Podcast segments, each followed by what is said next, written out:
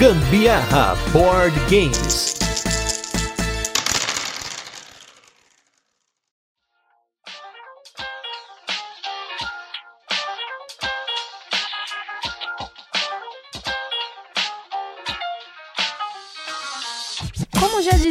Carrey no filme O Máscara, alguém me segure! Eu sou a Carol Guzmão. Eu sou o Gustavo Lopes e esse é mais um episódio do Gambiarra Board Games e no episódio de hoje a gente vai falar do jogo Maskman. E como essa é a última semana do ano, aquela contagem regressiva para acabar o ano e também para chegarmos no nosso episódio número 500. Hoje vai ter só jogo, assim como ontem, assim como amanhã também será. Vamos direto aí falar sobre o jogo de hoje, que é o jogo Maskman.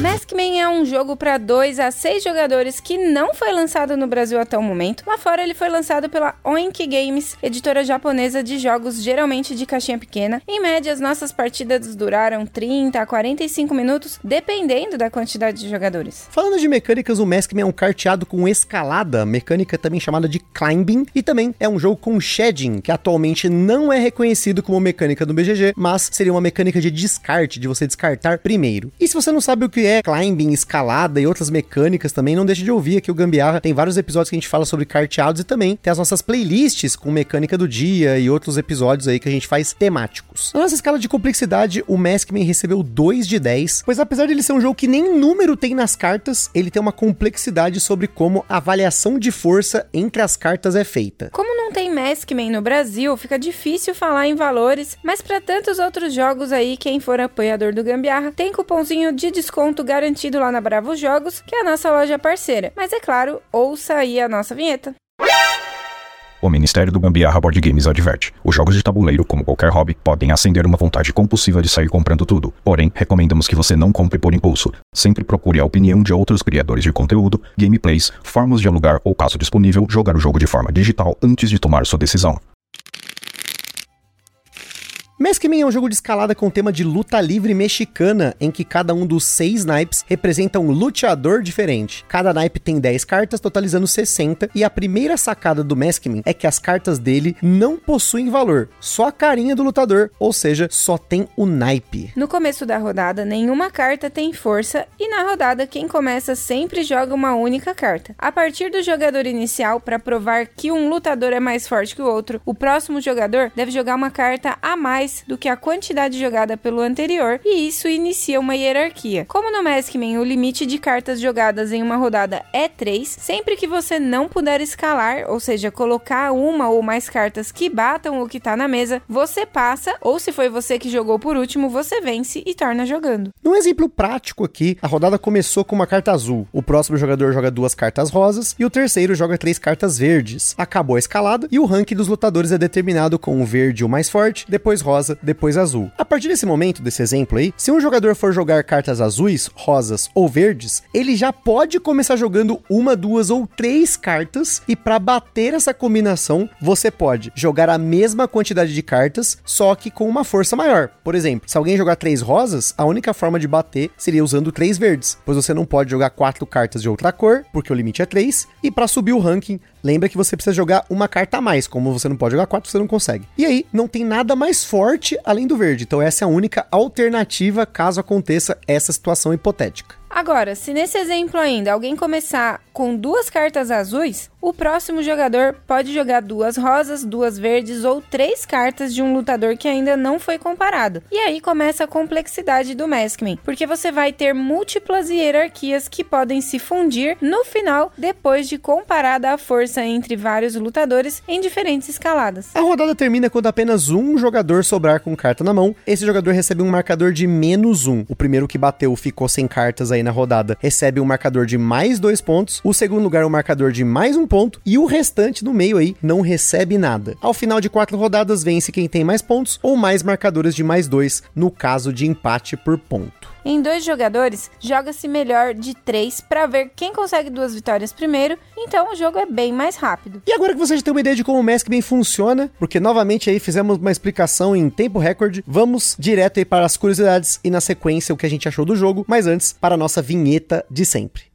Este programa é um oferecimento dos nossos apoiadores do Catarse. Se você ainda não apoia o Gambiarra Board Games, não deixe de apoiar para contribuir com a produção deste podcast, participar na escolha dos temas e dos jogos, concorrer a sorteios de vouchers nas lojas parceiras, desconto para comprar seus jogos na Bravo Jogos e acesso a conteúdos exclusivos, como o podcast secreto do grupo do WhatsApp do Gambiarra. Além disso, o Gambiarra Board Games tem o apoio da Acessórios BG, os melhores acessórios para jogos de tabuleiro do Brasil. www.acessoriosbg.com.br Bravo Jogos, a sua loja de jogos de tabuleiro modernos. www.bravojogos.com.br. Utilize na sua compra o cupom Gambiarra na Bravo e apoie o Gambiarra sem gastar nenhum centavo adicional. Aroma de Madeira. Jogos clássicos, acessórios em madeira e serviços de personalização. Utilize o cupom Aroma de Gambiarra para ganhar um desconto em www.aromademadeira.com.br. E também os parceiros Board Game São Paulo, o maior evento mensal de jogos de tabuleiro no Brasil, todo último sábado do mês, na loja Omniverse, no bairro do Brooklyn, em São Paulo, capital.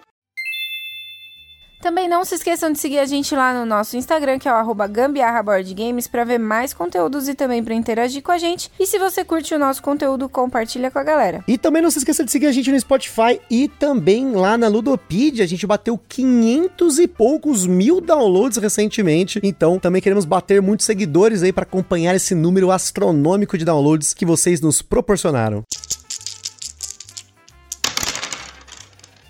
O Maskman é um jogo de autoria do Taiki Shinzawa, o homem por trás de vários jogos diferenciados como o Corta, que falamos no episódio passado, mas também do Jun Sasaki, autor de muitos outros jogos geniais publicados pela Oink Games, como o A Fake Artist Goes to New York, o Gypsy Adventure, um dos jogos mais antigos aí da nossa coleção, Startups, Kobayakawa e por aí vai. Para quem não sabe também, o Jun Sasaki é o CEO da Oink Games e responsável por uma linha gigantesca de jogos de caixinha pequena. Olha aí, comparação de tamanho. A Wank é uma editora que preza muito pela qualidade de seus jogos, tanto que normalmente, quando são publicados em outros países, a publicação ainda assim é da Wank, no caso a produção. É muito comum os jogos já virem de fábrica, com 4 a 6 manuais em diferentes idiomas, justamente para tentar atingir outros mercados, mas sempre com a produção na mão deles. Por isso, até hoje, seus jogos não vieram para o Brasil, pois o custo e preço final dos jogos lá fora já é alto. Imagina aqui, adicionando o fator Brasil. E assim como a maioria dos jogos da Oink, o Maskman é mais um jogo que tem muito componente. Ele tem 30 marcadores, 5 de cada naipe, mais 12 marcadores de pontuação e as 60 cartas, numa caixinha não muito maior do que as pockets da Paper. Então, se você tem uma solução para conseguir eslivar o jogo e ainda fazer caber tudo de volta na caixa, nos avise, porque a gente não conseguiu até hoje eslivar os nossos. Mas as cartas são tamanhos 57,5 por 89. O Maskman é mais um jogo de vaza que a gente tem uma história de virada e aqui o ponto é falando sobre quantidade de jogadores. Esses jogos mais rápidos e mais acessíveis a gente acaba jogando muito mais vezes, por exemplo, do que um Eurogame, que a gente costuma mais jogar em dois. E o Maskman a gente conheceu jogando ele em cinco pessoas. E ele tem algo que eu não gosto na maioria dos jogos da Oink, que é o que eu chamo de pontuação Oink, que é mais ou menos assim: o último jogador perde ponto, o primeiro e o segundo são recompensados e o restante do meio nada. Mas isso realmente só vai fazer diferença aí em 5 e 6 jogadores para mais, né? Porque em 4 jogadores, isso para outros jogos da Oink também, a pontuação meio que ordena um ranking, mas em 5 e 6 jogadores no caso do Maskman, a partir do terceiro jogador, é só uma briga para quem não vai pontuar negativo. E eu acho que isso é um pouco, eu não sei a palavra, mas seria um anticlímax do jogo, porque o primeiro ganhou ponto, o segundo ganhou ponto, e por mais que você tenha ido bem, ficado entre aspas em terceiro, ido bem entre aspas, né? Você não ganha nada. O quarto ganhado, o quinto ganhado, o sexto vai lá e ainda perde um ponto. E isso acontece muito em outros jogos, né? O outro que eu joguei que vai até sete pessoas que a gente jogou, que é o Startups, é a mesma coisa. O primeiro, o segundo ganha ponto, o último ganha ponto negativo e o resto do meio, terceiro, quarto, quinto, sexto não ganha nada. Então, isso me incomoda muito. E quando a gente jogou o Maskman a primeira vez, me incomodou muito isso. Eu não gostei do jogo por conta da pontuação. Pra mim tá tudo valendo.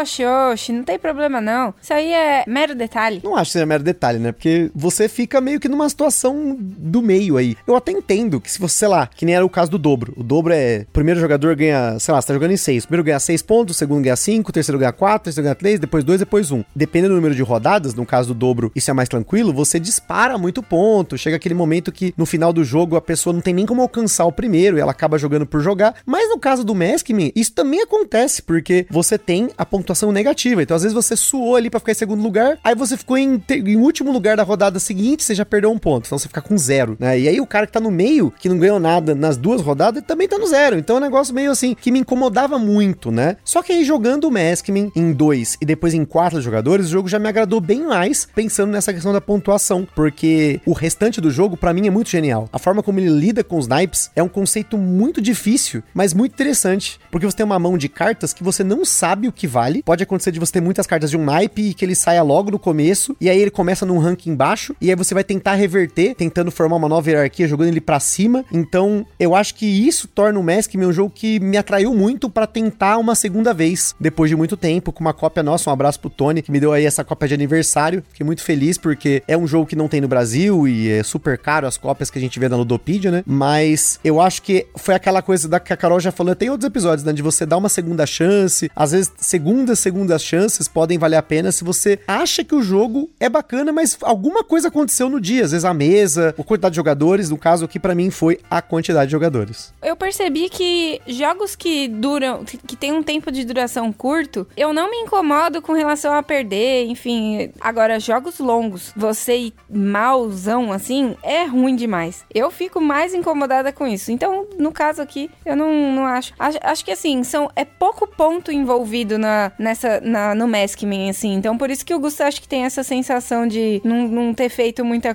Tipo, tem, se esforçou, se esforçou, ficou lá em segundo lugar, depois foi mal e ficou no 0 a 0 igual qualquer outro que que tava no meio do caminho, né? Mas, enfim, não me incomoda esse tipo de, de problema. Mas, a, é, como o Gustavo tava falando, a gente teve uma, uma experiência complicada da primeira vez por conta da. Acho que realmente a quantidade de jogadores influencia muito. A gente já tem falado isso em vários outros casts, né? Ah, tal jogo fica, roda muito bem em tantos jogadores, não tão bem em determinada quantidade e tal. Mas no, no caso do Maskman, a gente sentiu bastante isso quando a gente jogou a primeira vez, que os nossos amigos tinham tinha essa cópia já bem antes da gente. E aí a gente, tipo, não fez muito sentido, não, não, não sentiu confortável jogando. E aí, esse foi um que, que escorreu pelos dedos. Agora, ter voltado com ele, a gente ter, ter insistido tanto, né? Na verdade, a gente teve diversas pessoas falando: como assim você não gostou do Maskman? E aí foi onde a gente decidiu dar de novo chance pro Maskman e foi. A gente, o Gusta foi presenteado aí com o Maskman pelo Tony e, e ter voltado pra mesa foi bem legal. A gente se divertiu bastante e conseguiu enxergar realmente a beleza do jogo, né? E a experiência dele em dois é uma experiência ok, né? Como muitos jogos desse tipo, que é outra coisa que com o tempo mudou para mim, que é como eu lido hoje com variantes para dois jogadores encarteados que normalmente são bem mais aquém do que a experiência do jogo em si. No caso do Mask, a experiência não chega a ser tão aquém, mas ainda assim, ela é uma variante que, assim, claro, jogos de climbing, né? Até um episódio aí que a gente fez do Fala de Carteado, o Fel comenta sobre